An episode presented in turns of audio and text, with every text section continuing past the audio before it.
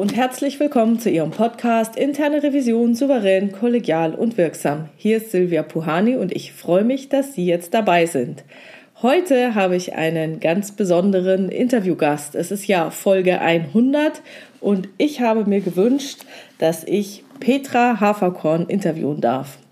Frau Dr. Petra Haferkorn studierte in Aachen und Freiburg Mathematik und prüft seit mehr als 20 Jahren das Risikomanagement von Banken und Versicherungen.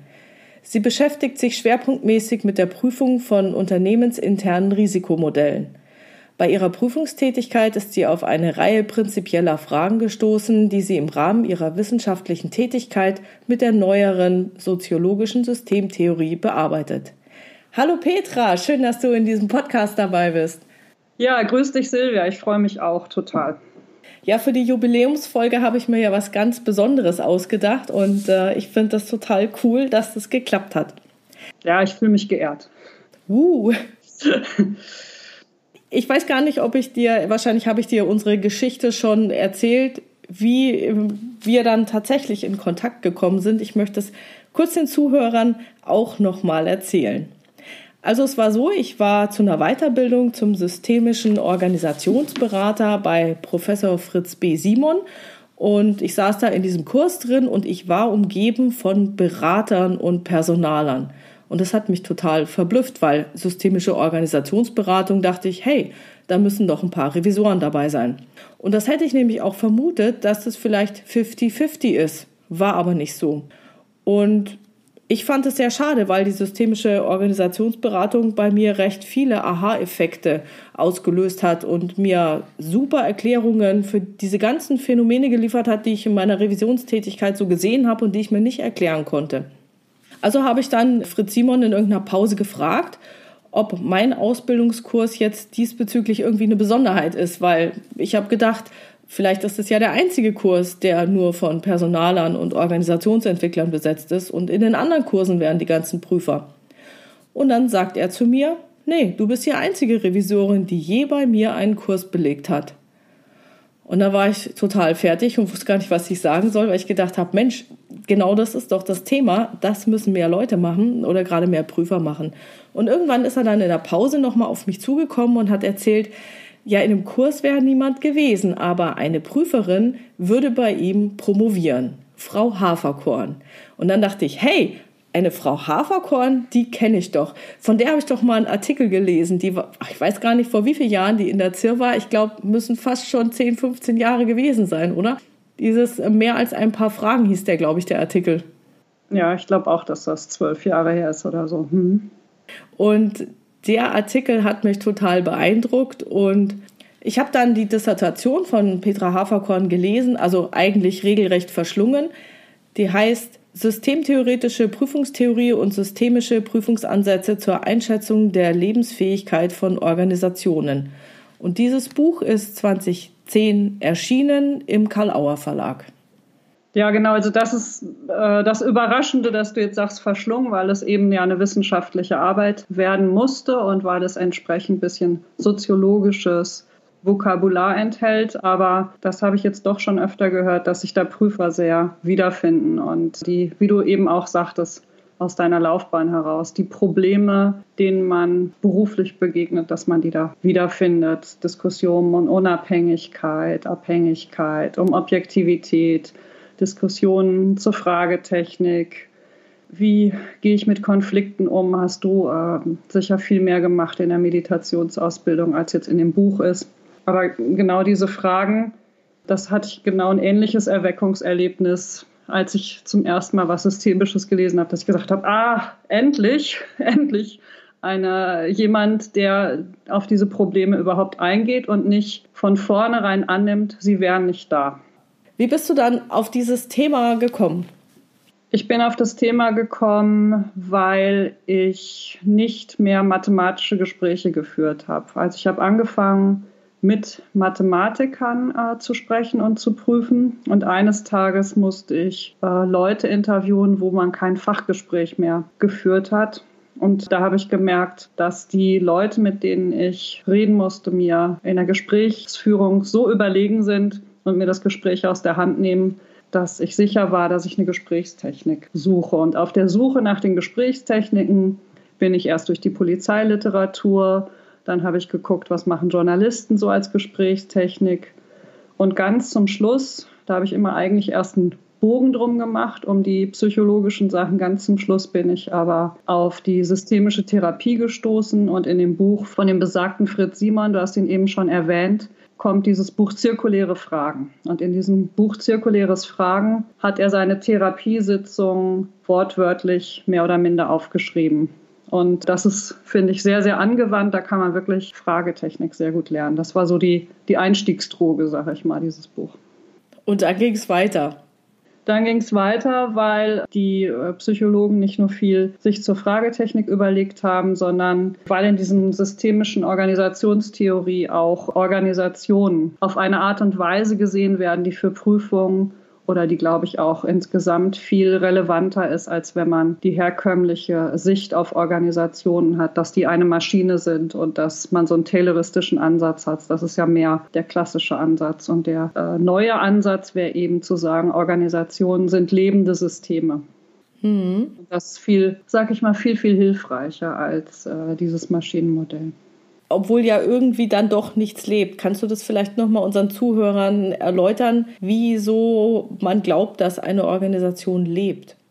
Also aus Sicht der soziologischen Systemtheorie lebt eine Organisation so lange, solange das soziologische Konstrukt existiert, solange eben Leute miteinander darüber reden, dass diese Organisation existiert. Das ist sehr theoretisch, aber äh, die Komplexität ist nachher hilfreich, weil sie zum Beispiel Widersprüche zulässt und ja, das hilft mir wieder bei Prüfungen. Also einer der Widersprüche zum Beispiel ist, dass eine Organisation erst die Arbeit in kleine Stücke aufteilt. Das nennt man dann Aufbauorganisation. Und anschließend muss aber ein Gesamtprodukt zum Beispiel erstellt werden und das nennt man dann die Arbeit zusammen für eine Ablauforganisation. Und wenn man die Aufteilung der Arbeit optimiert, ist es oft schwierig, die Arbeit zusammenzuführen. Und wenn man die Abläufe optimiert, ist es oft schwierig, die Arbeit sauber in Zuständigkeiten aufzuteilen. Und wenn man eben ein sehr komplexes äh, Modell von Organisationen hat, kann man sagen, wir haben beide Anforderungen. Wir haben beide Anforderungen an die Organisation. Einerseits, dass die Arbeit schön aufgeteilt wird, andererseits, dass sie schön zusammengeführt wird.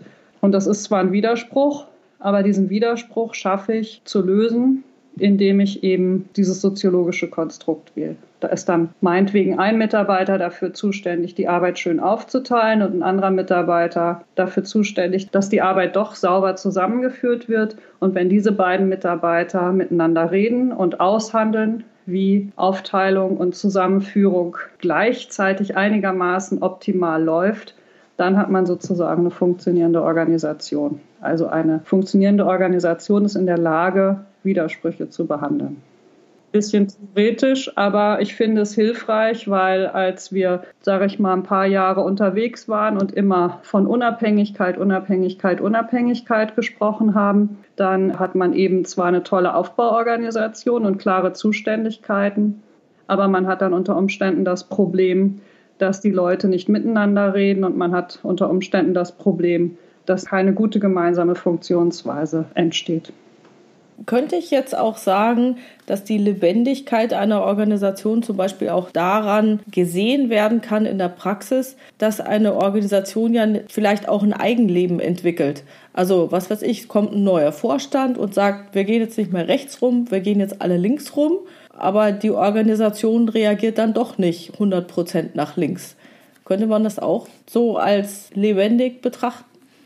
Genau, das ist ein ganz interessanter Aspekt, dass Organisationen sich auch nicht normieren lassen. Da gibt es ein schönes Beispiel aus der Psychologie. Ich sag mal, vor 50 Jahren gehörte Homosexualität unter Männern zu einer psychologischen Krankheit. Und als man das dann in den 70er Jahren aus dem Katalog der Psychologen gestrichen hat, da wurden plötzlich viele, viele Menschen, nämlich alle Homosexuellen, die in Therapie waren, wurden schlagartig geheilt. Das heißt, diese Norm zu sagen, Männer dürfen nicht homosexuell sein oder die Norm, Männer müssen heterosexuell sein, hat sich nicht bewährt. Und so individuell wie Menschen sind, erlebe ich auch Organisationen. Das ist auch der große Reiz, finde ich, von Prüfungen, dass Organisationen sehr individuell sind, dass Fachbereiche sehr individuell sind. Darin sehe ich wirklich den großen Reiz. Und genau das ist es auch. Das macht sich dann zum Beispiel auch bemerkbar, wenn eine Person versucht, was zu ändern. Zum Beispiel setzt man eine Frau an die Spitze und glaubt, jetzt wird die ganze Organisation frauenfreundlicher das haben wir in den letzten Jahren ja gesehen, dass das so nicht klappt.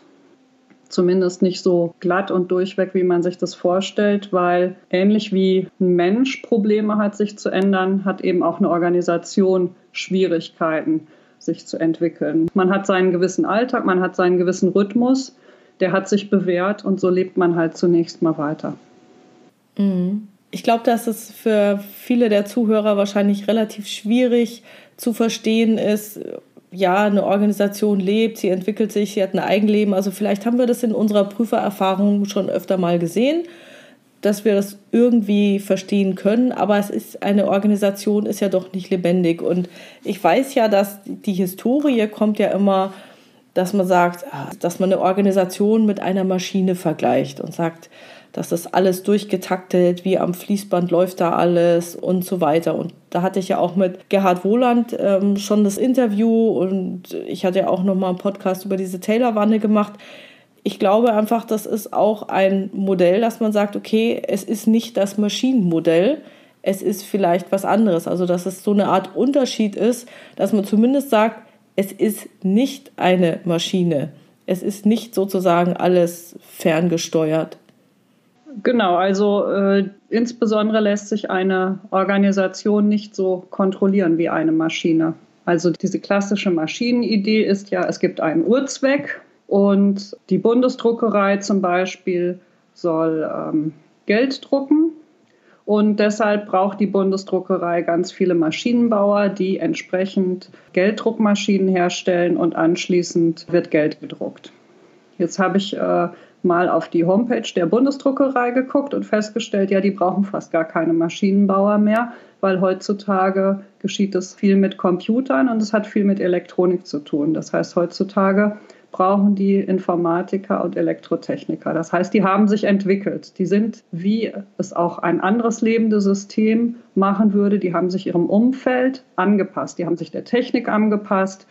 Die haben sich den Anforderungen des Umfelds angepasst. Und das macht die Lebendigkeit aus. Das ist, und das ist von innen heraus sozusagen geschehen. Das ist nicht, weil oben jemand gesagt hat, ab morgen stellen wir Elektrotechniker ein oder ab morgen ist unser Zweck nicht, dass wir Druckmaschinen herstellen, sondern ab morgen ist unser Zweck, Computer herzustellen, sondern das hat sich mit Sicherheit aufgrund der Fachleute, aufgrund der Bedürfnisse, aufgrund der Anforderungen des Umfelds so entwickelt. Jetzt hast du ja eine interessante Sache da auch noch gesagt. Eine Organisation lässt sich nicht kontrollieren, also oder nicht so wie eine Maschine kontrollieren. Und das natürlich in einem Revisionspodcast, da muss ich nachfragen. Mhm. Wie ist das mit der Kontrolle? Genau, das ist eine der Annahmen des Systemischen, dass eben äh, lebende Systeme sich nicht kontrollieren lassen, sich nicht steuern lassen, man kann nur Rahmenbedingungen schaffen, in denen sich jemand sozusagen oder in denen sich die Organisation optimal entwickelt. Soll heißen, wenn ich sage, ab morgen soll die Risikokultur gut sein, wird die Risikokultur nicht gut sein. Sondern man muss dafür sorgen, dass die Mitarbeiter eine sinnvolle Arbeit tun. Man muss dafür sorgen, dass sie gewisse Freiheiten haben, um sich zu entwickeln. Man muss für vieles andere sorgen. Und da wissen andere Leute mehr darüber, wie man eine angenehme Risikokultur schafft. Und dann hat man diese Risikokultur. Aber die kann man nicht vom Kopf her befehlen. Und das bedeutet auch, man kann sie sozusagen nicht hinkontrollieren. Also ich kann mir das dann anschauen, wie ist denn die aktuelle Situation, wie schätze ich es ein, wie schätzen es vielleicht andere ein mit verschiedenen Perspektiven. Und dann kann ich sagen, okay, ist vielleicht jetzt nicht so, wie ich es mir wünschen würde, und dann verstehe ich dich so, geht es darum, dass man sagt, okay, welche Rahmenbedingungen, die jetzt gerade bestehen, führen dazu, dass es so ist, wie es ist oder wie wir glauben, das zu beobachten. Und dann würde man praktisch an den Rahmenbedingungen etwas ändern, um zu schauen, ob sich dann in der Risikokultur was ändert. Ja, so ist zumindest der systemische Ansatz. Und insbesondere, was nicht geht, ist die Kontrolle immer enger zu ziehen. Ne, die Idee ist ja häufig auch, dass man sagt, na, wenn die noch nicht alle so arbeiten, wie ich mir das denke, dann mache ich eben mehr Regeln und noch mehr Vorschriften und kontrolliere die noch enger. Und dann stellt man fest, dass dann vielleicht die Organisation besonders schnell stirbt, weil die Mitarbeiter keine Handlungsfreiheit haben und die Organisation keine Möglichkeit hat, sich den Anforderungen des Umfelds anzupassen, weil es sie auf alten Regeln, die nach alten Umweltbedingungen erstellt wurden, lebt. Das heißt, da fehlt dann die Freiheit zum Beispiel, sich zu entwickeln. Also man hat immer mit Kontrolle, hat man ja immer schnell Kontrollen und Regeln im Kopf. Und genau diese Kontrollen und Regeln, je enger man das Korsett schnürt, das kann man ziemlich überreizen, desto weniger gut ist dann die Risikokultur. Und desto mehr sind die Mitarbeiter, die noch motiviert sind und eigentlich was Gutes machen, desto mehr müssen die vielleicht gegen Regeln verstoßen, damit die Organisation in der Umwelt überhaupt noch leben kann und überhaupt noch weitermachen kann. Ich denke, die Flexibilität, die eine Organisation benötigt oder die man selbst überhaupt benötigt, egal was man macht, die ist so wahnsinnig wichtig. Weil der Mensch ist ja auch keine Maschine, sondern wir wollen ja auch eine sinnvolle Tätigkeit machen und ausüben und wir wollen ja eigentlich auch nicht Computer sein. Also von daher begrüße ich das schon, dass viel automatisiert wird oder vielleicht irgendwelche Bots eingesetzt werden, um langweilige Tätigkeiten abzuschaffen. Aber ich habe auch ähm, am eigenen Leib mal erlebt, wie Regeln eigentlich zu einer vollkommenen Handlungsunfähigkeit geführt haben. Und zwar war das sogar, glaube ich, ein Beispiel aus der internen Revision. Wir hatten sozusagen unser internes Anweisungswesen, wie so eine Prüfung ähm, abzulaufen hat und was alles zu tun ist. Und dann kam eine externe Prüfung, die hat dann festgestellt, dass da was nicht in Ordnung ist. Und dann wurde unser Anweisungswesen aufgebläht, umgeändert. Und es wurde immer mehr und immer mehr. Und dann gab es wieder irgendeinen Vorfall, den ich gar nicht kennen muss. Und es führte dann dazu, dass wir praktisch unsere schriftlich fixierte Ordnung hatten, also unser offizielles Anweisungswesen. Und dazu gab es dann parallel immer, wenn irgendwie was hochkam, vom Bereichsleiter direkt noch eine E-Mail, der dann irgendwelche Regeln, sagen wir mal, spezifiziert hat. Und es führte halt dann dazu, dass es dann irgendwann auch mal Widersprüche gab. Also schriftlich niedergelegt stand Hü und äh, die Anweisung per E-Mail war Hot. Und dann stand man irgendwie da und hat gesagt, ja super, egal was ich jetzt tue, ich mache es immer falsch. Und es hat tatsächlich zu einer relativ großen Lähmung bei uns geführt, weil wir dann auch gesagt haben, ja, hm, wenn ich es falsch mache und das Blöde war, da gab es gerade noch ein Abbauprogramm im Hintergrund, der Firma ging es nicht besonders gut. So, wenn du jetzt weißt, hm, es gibt gerade ein Abbauprogramm, die wollen Leute loswerden und du hast jetzt zwei Regeln. Die eine sagt Hü, die andere sagt Hot und egal was du tust, du machst es falsch und könntest einen Abmahngrund produzieren. Das hat wirklich nicht zur Produktivitätssteigerung beigetragen. Ja, kann ich mir vorstellen. Also das ist so typisch, dass man so viele Regeln hat, dass man in Widersprüche kommt. Und was jetzt die Bücher auch sagen und was ich auch schon erlebt habe bei einer Organisation, die äh, Regeln, die Regelflut darf auch nicht die Menschen überholen. Also wenn du jede Woche eine neue schriftlich fixierte Ordnung für eine große Organisation rausgibt, dann führt das dazu, dass der eine auf der Regelung von Montag operiert und der andere auf der Regelung von Freitag. Also man kann ja nicht jeden Tag nur den ganzen Tag mit Regelungen lesen verbringen. Und wenn es sehr, sehr viele Regelungen gibt, dann hat halt jeder Mitarbeiter gerade einen anderen aktuellen Stand im Kopf. Ne? Genau, und das hinterher nochmal nachzuvollziehen, was galt denn an welchem Tag gerade genau, ist sowieso die Hölle. Also auch zum Prüfen macht das keinen Spaß, weil da kann man einfach nur irgendwann sagen, okay, wir machen jetzt mal gesunder Menschenverstand und gucken, was ist wirklich sinnvoll. Ja, jetzt haben wir ja schon sehr viel zum Thema, was ist systemisch besprochen. Möchtest du dazu noch irgendwas ergänzen? Ich denke, was man zusätzlich noch mehr erarbeiten müsste, wo man viel mehr Gehirnschmalz noch reinstecken müsste, wäre dieses Dynamische. Die systemische Sichtweise ist es dynamisch und äh, die guckt darauf, wie sich die Organisation entwickelt. Der Prüfer guckt ja sehr auf die Stabilität und hat auch ein stabiles Modell von der Organisation meist im Kopf. Aber interessanter ist ja, kommt die Organisation auf Dauer mit den Anforderungen des Umfelds klar? Und das, das wäre eigentlich die interessantere Fragestellung das wäre jetzt auch, sage ich mal, etwas, wo man, wenn man jetzt gerade um solche global galaktischen Themen wie Lebensfähigkeit sich dreht, wäre das die interessante Fragestellung, was sind unsere Herausforderungen morgen und ist die Organisation dafür gut aufgestellt? Das mit der Dynamik, das finde ich auch sehr, sehr interessant, weil manchmal sieht etwas ja nur stabil aus, obwohl im Prinzip an verschiedenen Seiten dran gezogen wird. Also es ist vielleicht nur stabil, so ähnlich wie wenn ich jetzt einen jungen Baum habe, den ich mit verschiedenen Seilen aus, weiß ich nicht, vier Richtungen abstütze, ist der vielleicht dann auch nur dann stabil, weil ich eben an vier Stellen irgendwelche Seile habe, die an ihm ziehen. Genau, das wäre dieses Modell mit den Widersprüchen, von denen ich eingangs sprach. Habe ich jemanden, der eine kurzfristige Sichtweise hat, der dafür sorgt, dass ich genug Liquidität zum Beispiel habe, um morgen und übermorgen zu bestehen? Habe ich jemanden in der Organisation oder berücksichtigt die Organisation auch, was in einem Jahr auf mich zukommen kann? Meinetwegen an technischen Neuerungen oder habe ich auch in einem Jahr genug Liquidität? Also die, die Fragestellung mal kurzfristig für die ähm, kurzfristige Ziele angeguckt, mal mittelfristige Ziele, mal langfristige Ziele und wenn ich alle diese Anforderungen an den verschiedenen Stellen der Organisation bearbeite, dann komme ich zu dieser Stabilität, von der du sprichst. Das ist sicher einer der Aspekte. Der andere Aspekt ist eben, aus welcher Historie glaubt sich die Organisation entwickelt zu haben? Ne, ist es so eine Heldengeschichte, wie wir sie ja in den letzten Jahrzehnten oder vielleicht sogar Jahrhunderten so sehr geliebt haben, gerade bei Familienunternehmen? Da gibt es einen Gründer und dessen Genialität hat dafür gesorgt, dass das Familienunternehmen überlebt. Und dann bin ich heute vielleicht so ein bisschen überfordert, weil eigentlich suche ich da ja den neuen Helden, der auch in Zukunft äh, dieses Familienunternehmen innovativ und erfolgreich führt. Oder muss ich nicht einen Bruch damit machen mit der Heldengeschichte und muss jetzt überlegen, dass ich in einem Team denke oder wie auch immer, wie, wie komme ich auf diese Innovation als Familienunternehmen? Das heißt, also mir geht es jetzt wirklich um diese Zeitachse, auf der sich so eine Organisation entwickelt und die Herausforderungen bearbeitet. Also nochmal, ich habe da jetzt auch nichts zu veröffentlicht, habe auch noch nicht wirklich was dazu gesehen.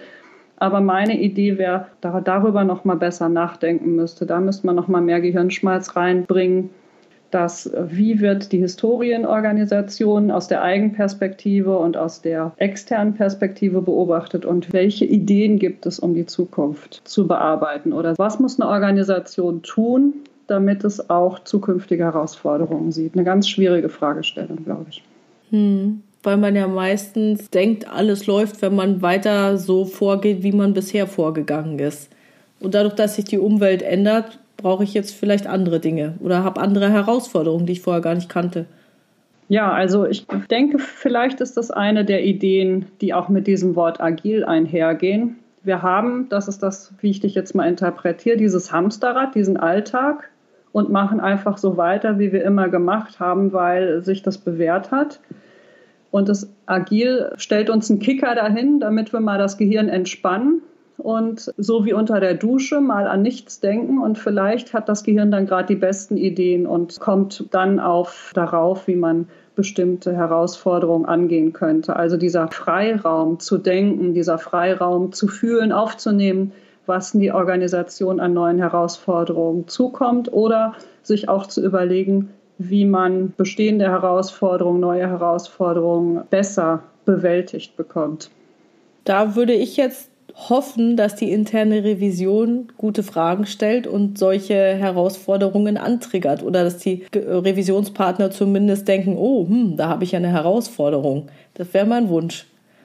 Ja, ich bin nicht sicher, dass die Prüfungen alle so genau darauf zugeschnitten sind, aber wir können es uns wünschen, ja. Also ein Wunschziel ist es, ich meine, man kann ja sowieso nicht alles im Blick haben, aber als Wunschvorstellung fände ich das mal cool. Jetzt hast du vorhin noch was gesagt hier zur Dynamik. Wie komme ich denn der Dynamik auf die Spur? Ja, wie ich schon sagte, das wüsste ich auch gerne besser. Also da hätte ich gerne eine bessere Modellbildung. Das wenige, was ich gelesen habe darüber, da geht es eben darum, bei den systemischen Organisationsberatern, dass sie eben abgreifen, wie die sich selbst, wie die Organisation sich selbst darstellt, wie die sich in ihrer Historie sieht und wie die sich in Zukunft sieht oder wie sie sich aktuell sieht. Ich glaube, was man unter der Dynamik versuchen müsste zu verstehen, ist, wie die Organisation lernt. Also wie schafft sie es, rückgekoppelte Entscheidungen zu treffen. Also man müsste sozusagen angucken, welche Entscheidungen die Organisation trifft und wie sie die Herausforderungen des Umfelds bearbeitet und müsste gucken, ob das intelligent war oder ob das sinnvoll war. Nicht in dem Sinne, dass nicht mal natürlich eine falsche Entscheidung getroffen werden kann oder dass eine Organisation auch mal eine Sackgasse nehmen kann, aber dass man überhaupt guckt, ob die Entscheidungen unter Druck in allerletzter Minute irgendwie ohne Fachwissen getroffen werden oder ob die Organisation wohl überlegte, rückgekoppelte, mit Fachleuten verschiedenster Art, unter verschiedenen Perspektiven Entscheidungen trifft. Ich glaube, das ist schon eine dynamische Sichtweise, die interessant ist, also dieser, diese Lernfähigkeit von Organisationen. Hm, vor allem glaube ich, dass für diese Dynamik und die Entscheidungsfindung, also Entscheidungsfindung und äh, ist ja immer eines dieser zentralen Themen. Wie wird kommuniziert? Wie wird entschieden? Und dass man dann auch sagt, okay, in welchen Kontexten wird wie entschieden? Und das hat man ja auch mit dieser Dualität, dass man sagt, okay, manchmal brauche ich eine Top-Down-Entscheidung oder wenn alles Standard ist, kann es laufen wie immer. Wenn ich aber jetzt mein Umfeld beobachte und sage, hm, jetzt ist aber was Ungewöhnliches, dann müsste ich sagen, okay, wir gehen nicht wie immer vor, sondern wir unterbrechen unseren Standardprozess und sagen, hm, jetzt haben wir was anderes. Wie können wir jetzt am besten kommunizieren? Wie können wir jetzt am besten eine Entscheidung treffen? Und das ist so ein bisschen diese duale Prozessgestaltung, die Gerhard Wohland ja auch mal in irgendeiner seiner Denkzettel dargestellt hat. Und ich glaube auch, dass High Reliability Organizations mit diesem Thema so vorangehen, dass sie sagen, okay, bewege ich mich jetzt im Standard oder habe ich was Besonderes? Und je nachdem, wenn es besonders ist, dann würde ich sagen, wer kann jetzt in dieser Situation die beste Entscheidung treffen. Also wer hat das meiste Fachwissen und wer nicht. Und dieses Schwanken zwischen dem einen und dem anderen, je nach Kontext, ich glaube, dass das sehr, sehr interessant ist und dass man das auch bei dieser Dynamik mit einbeziehen müsste. Eine Voraussetzung dafür, glaube ich, ist, dass man eben auch mal die Zeit hat, nachzudenken und nicht eben immer nur in diesem Hamsterrad ist und dass die Mitarbeiter natürlich motiviert genug sind, diese Zeit zu nutzen. Ich glaube, war das bei Amazon oder Google, bei einem dieser Unternehmen auf jeden Fall, dürfen Mitarbeiter, glaube ich, eine Stunde von acht Stunden oder so selbst forschen und dürfen frei denken, was sie machen wollen und dürfen sich Innovationen überlegen oder dürfen sich überlegen, wie sie mit bestimmten Herausforderungen umgehen. Hm, ich glaube, das war bei Google und so ist Google Maps entstanden. Und wenn ich mich richtig entsinne, ist es, glaube ich, ein Tag, ein Arbeitstag pro Woche, also 20 Prozent der Arbeitszeit. Dass der Montag bis Donnerstag ist alles normal und am Freitag darf jeder seine Herzensprojekte verfolgen. Und wenn man dann weiteres Budget will, dann gibt es so Runden, wo man eben seine Projekte vorstellen kann und dann kann entschieden werden, dass Google sagt, hey, da stecken wir doch auch Geld der Firma rein. Ah ja.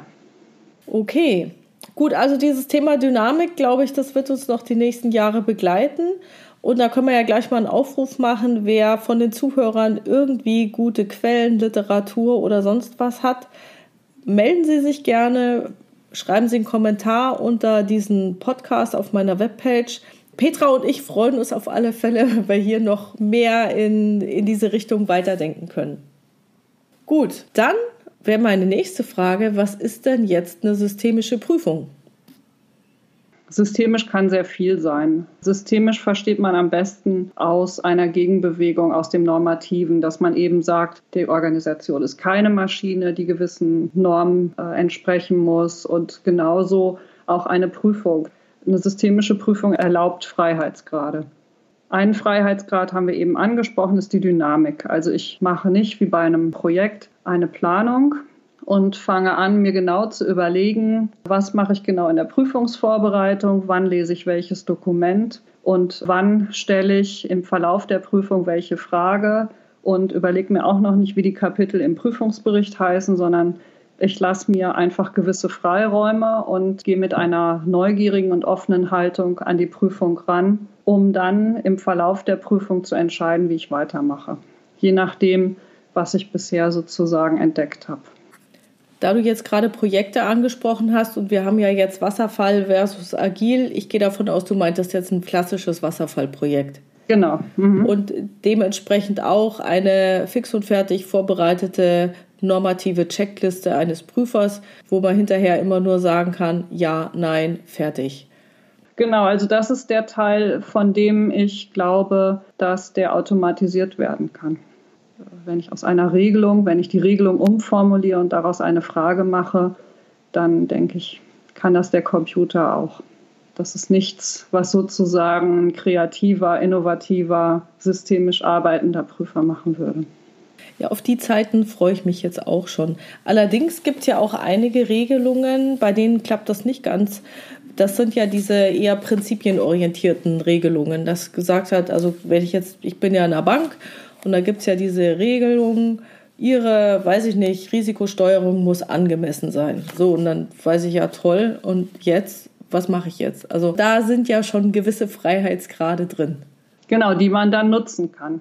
Also ich, ich kenne auch Prüfer, die äh, unter dem Wort Risikosteuerung eine Checkliste haben und sagen, Limitsystem, oh ja, ist vorhanden. Oh, schade, das ist ein bisschen wenig. Ob das Limitsystem limitiert, wird dann nicht unbedingt so in den Vordergrund gestellt. Gut, was mache ich denn jetzt mit meinen ganzen Freiheitsgraden? Also jetzt prüfe jetzt systemisch, wunderbar. Muss mir vorher nicht jede Frage schon überlegen. Ich habe Freiheitsgrade. Wie läuft das? Ja, also man sollte nicht denken, dass man jetzt sozusagen völlig im luftleeren Raum arbeitet. Ich denke genau umgekehrt. Man muss jetzt eben besonders viel Möglichkeiten abchecken und sich über möglichst viele Szenarien für die Prüfung überlegen. Das heißt, das Wichtigste ist, dass man jetzt eine ausgezeichnete Prüfungsvorbereitung hat und sich genau überlegt, was ist von meiner Prüfung gefordert, was möchte der Auftraggeber der Prüfung von mir wo glaubt der geprüfte Fachbereich, dass er gerade ist? Das ist auch so eine wichtige Frage der Prüfungsvorbereitung. Wo glaubt die Organisation ist, wo sie steht? Ja, man muss die Interessengruppen abfragen, man muss ein bisschen Kenntnisse vom Umfeld haben, wie steht der Markt, was machen die Kunden. Also das heißt, es gibt schon so einen Rundumschlag, in dem man erstmal versucht zu überlegen, wo der Fachbereich sich selbst sieht und wo der Fachbereich auch den Prüfer sieht.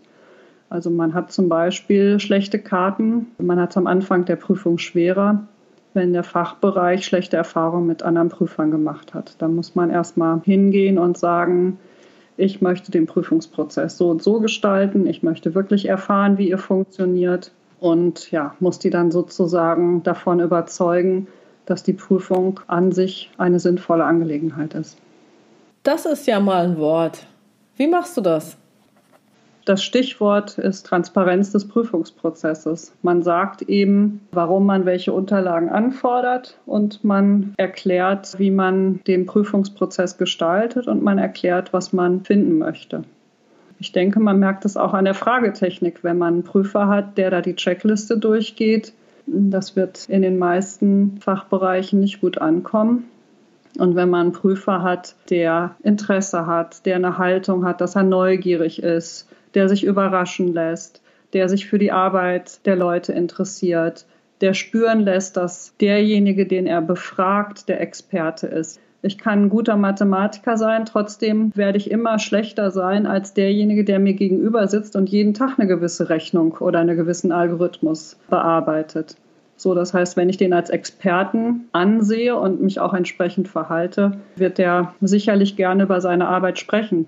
Das werden ja auch nicht viele Leute sich für interessieren, gerade bei so sehr hohen Spezialisten. Ne? Aber auch davon abgesehen, auch nicht Spezialisten. Alle Leute sind eigentlich offen, wenn man sich ernsthaft und ehrlich für die Arbeit interessiert. Jetzt hast du gerade gesagt, du sagst dem, was du finden möchtest.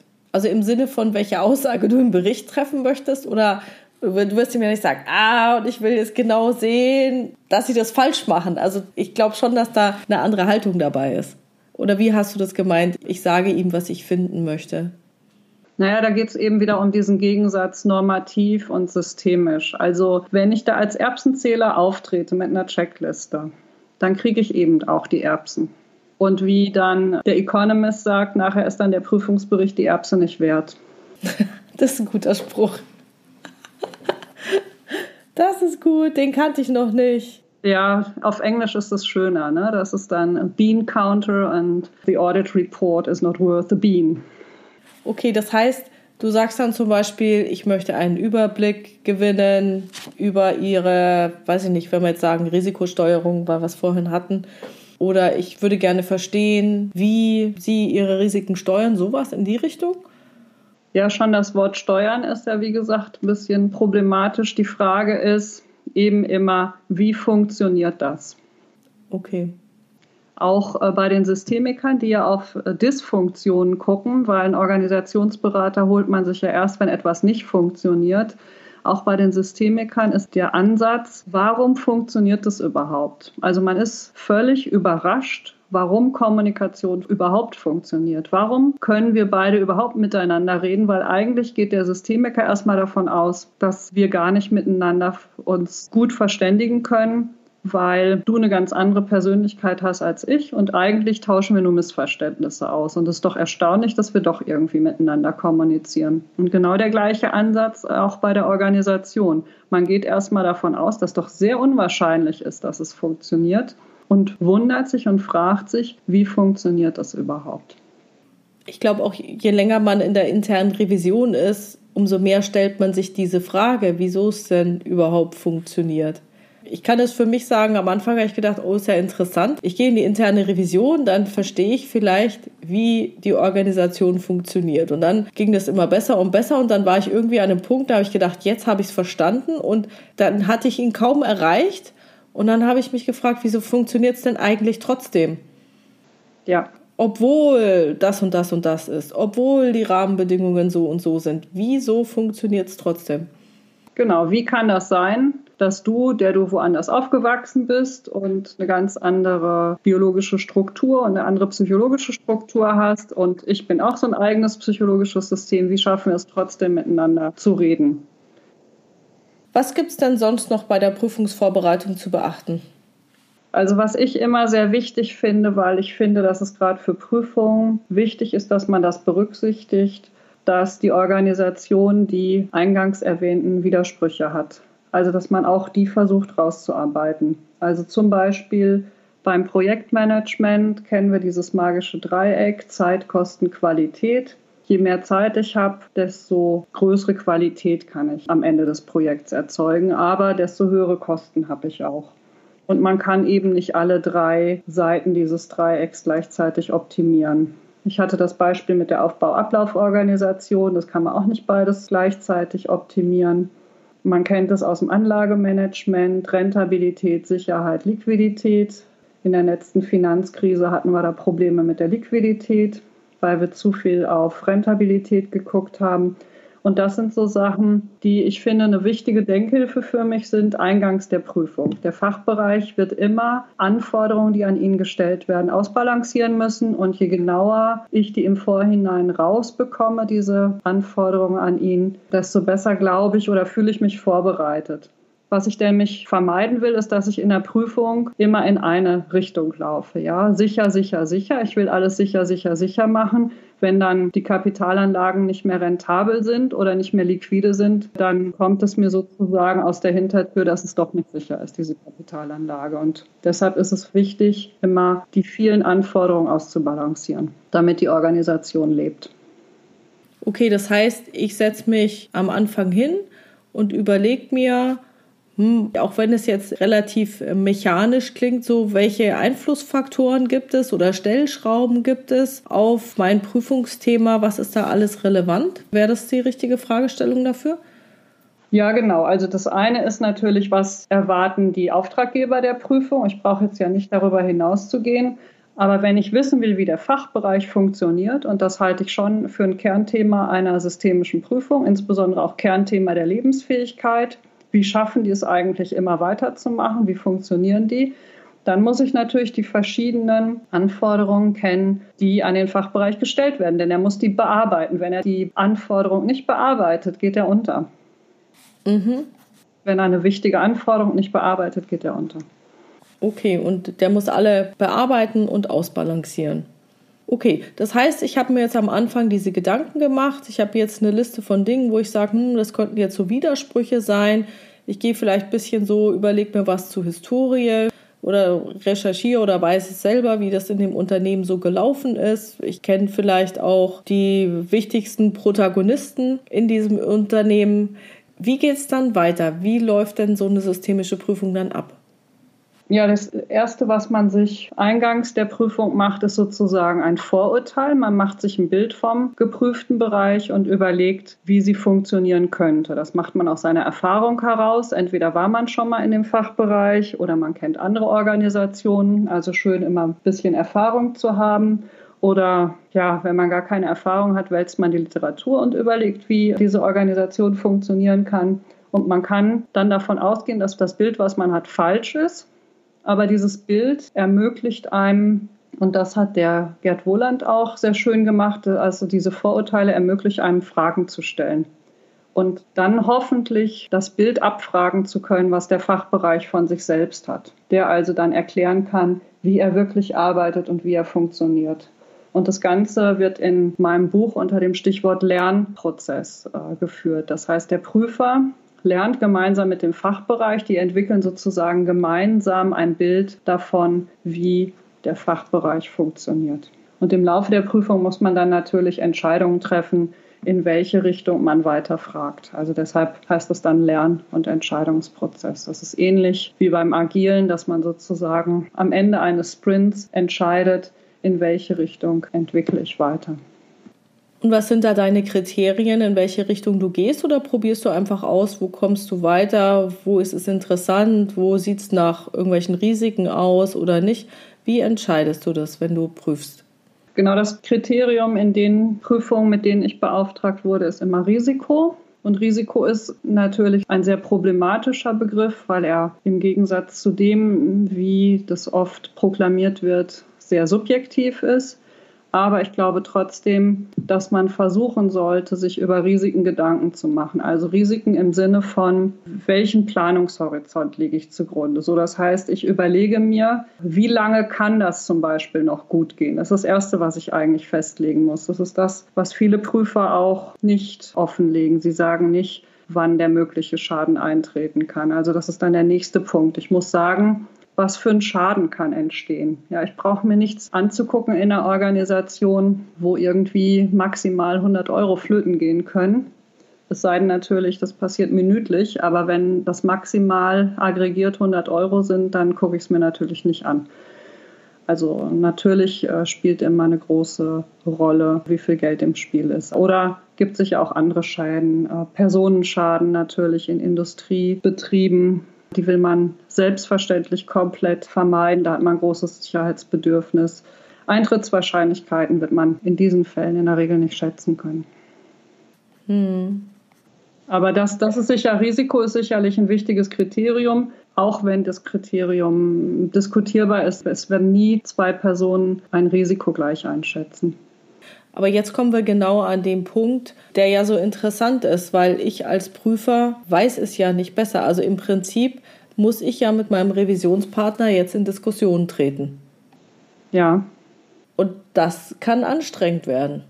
Das ist aber die einzige Möglichkeit, die wir haben. Also du kannst jetzt natürlich glauben, dass du ein ähnlich guter Experte bist wie derjenige, der dir gegenüber sitzt. Aber ich würde erstmal davon ausgehen, dass man als Revisor oder Prüfer allgemein sehr, sehr viel weniger den Bereich kennt als der Fachmann, der vor einem sitzt. Und deshalb wird man sozusagen nicht ohne Überzeugungsarbeit zu einer äh, nachhaltigen und guten Organisationsentwicklung kommen.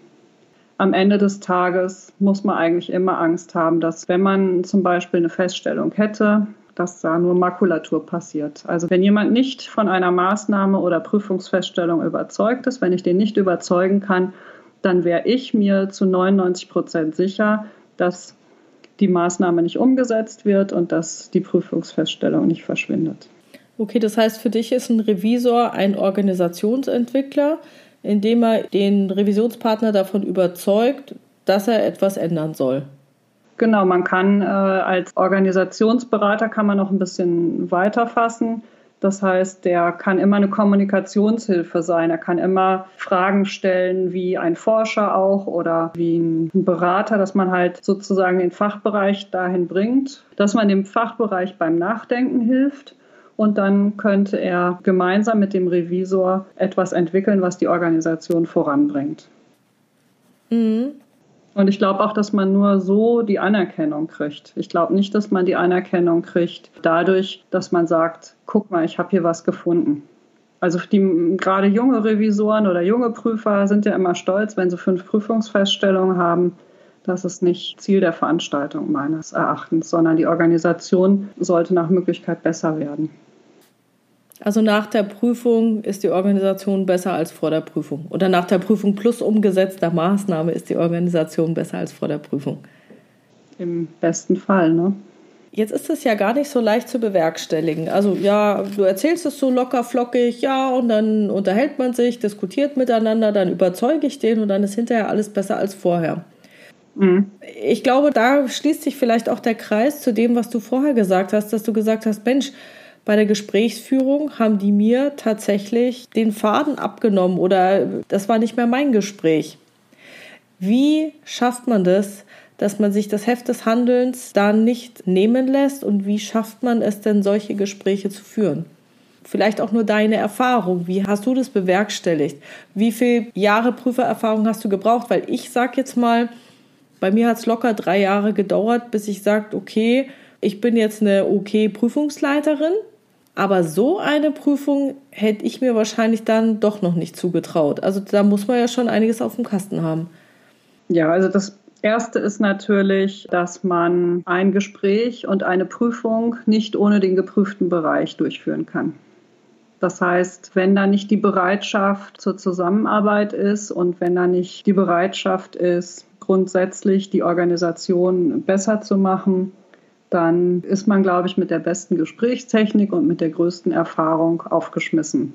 Das ist vielleicht eine traurige Nachricht für viele Prüfer, aber das ist schon meine Überzeugung.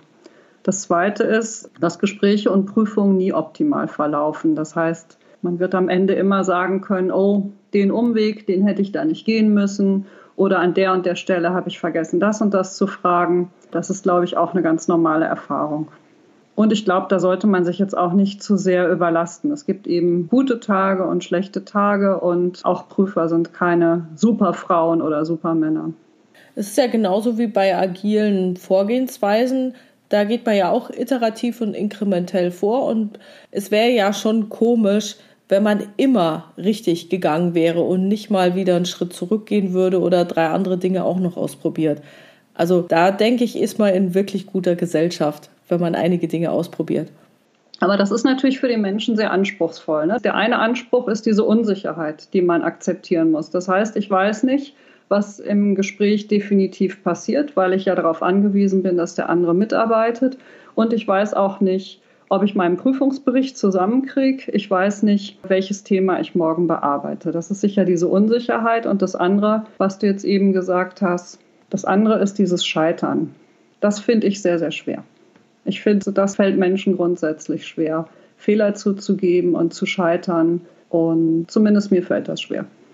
Das ist auf alle Fälle so, dass Scheitern schwer ist. Und doch ist es ja so, dass man schrittweise sich weiter vorantastet und weiterkommt. Und da glaube ich, braucht man eben ein gewisses Rüstzeug oder Werkzeug oder was du dir über die Gesprächsführungstechniken geholt hast, dass man sagen kann, okay, auch wenn ich jetzt an einer Stelle bin, wenn ich nicht genau weiß, wie dieses Gespräch verlaufen wird, ich werde mir zu helfen wissen. Mir wird etwas einfallen. Und wenn, dann unterbreche ich einfach und sage, okay, vielen Dank, ich muss mir das jetzt erst alles nochmal durchdenken, wann kann ich wieder auf Sie zukommen.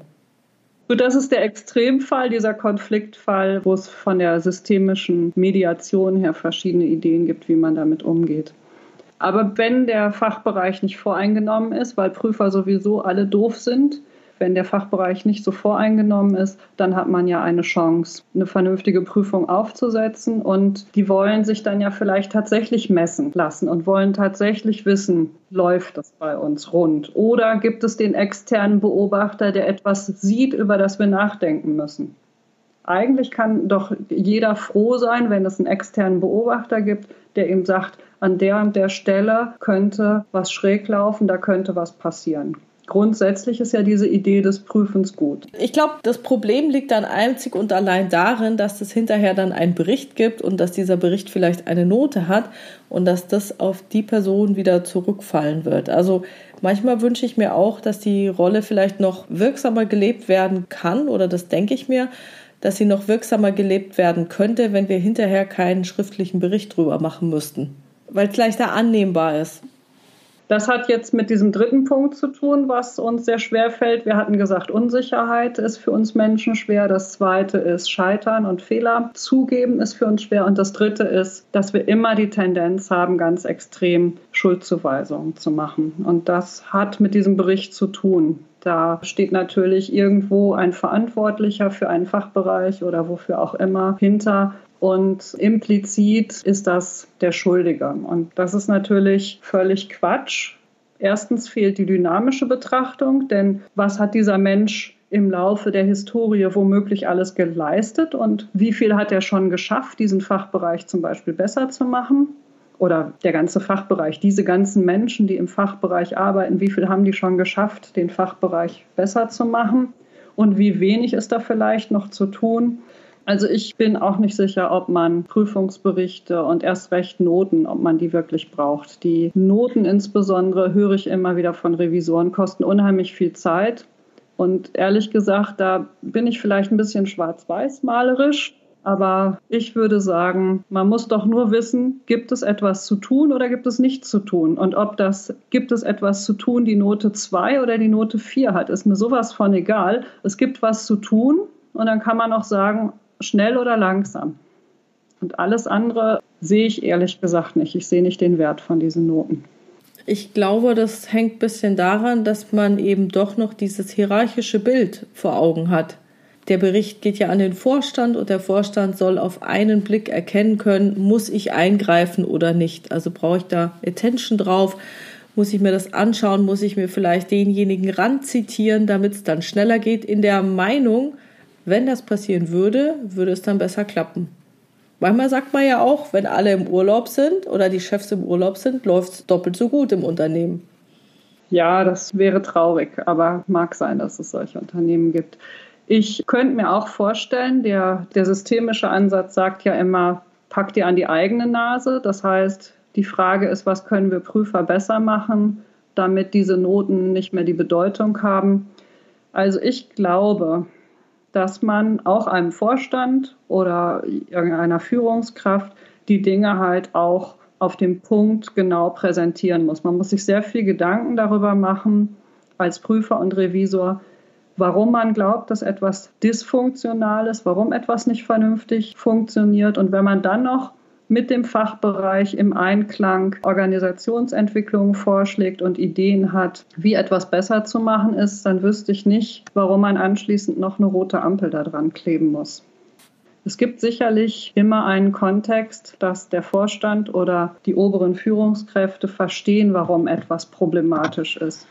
Falls sie es nicht verstehen, ist es vielleicht auch nicht so problematisch für die Organisation. Dann ist es vielleicht doch nur eine Erbse gewesen, die man gefunden hat. Und dann sollte man sich überlegen, ob man das eskalieren möchte oder nicht.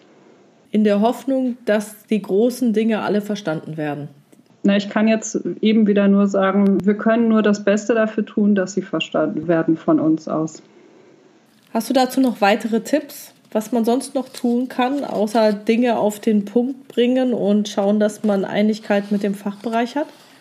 Wo es natürlich schwer ist, wenn äh, Interessen verletzt werden, also zum Beispiel irgendjemand muss mehr Arbeit leisten oder irgendjemandem passt die Feststellung nicht, weil Budgets freigegeben werden müssen. Das ist natürlich sicher ein Problem grundsätzlich. Ich glaube schon an den guten Menschenverstand. Ich denke, dass komplexe Probleme, große Probleme, vielfältige Erklärungsansätze haben und dass man aus vielen Richtungen kommt, erklären muss, warum etwas problematisch ist. Und dann sollte man das eigentlich auch anschlussfähig kommunizieren können. Dann muss ich dich noch mal darum bitten, was heißt anschlussfähig? Ja, so, dass der andere es verstehen kann, dass das in sein Weltbild irgendwie integriert werden kann. Okay,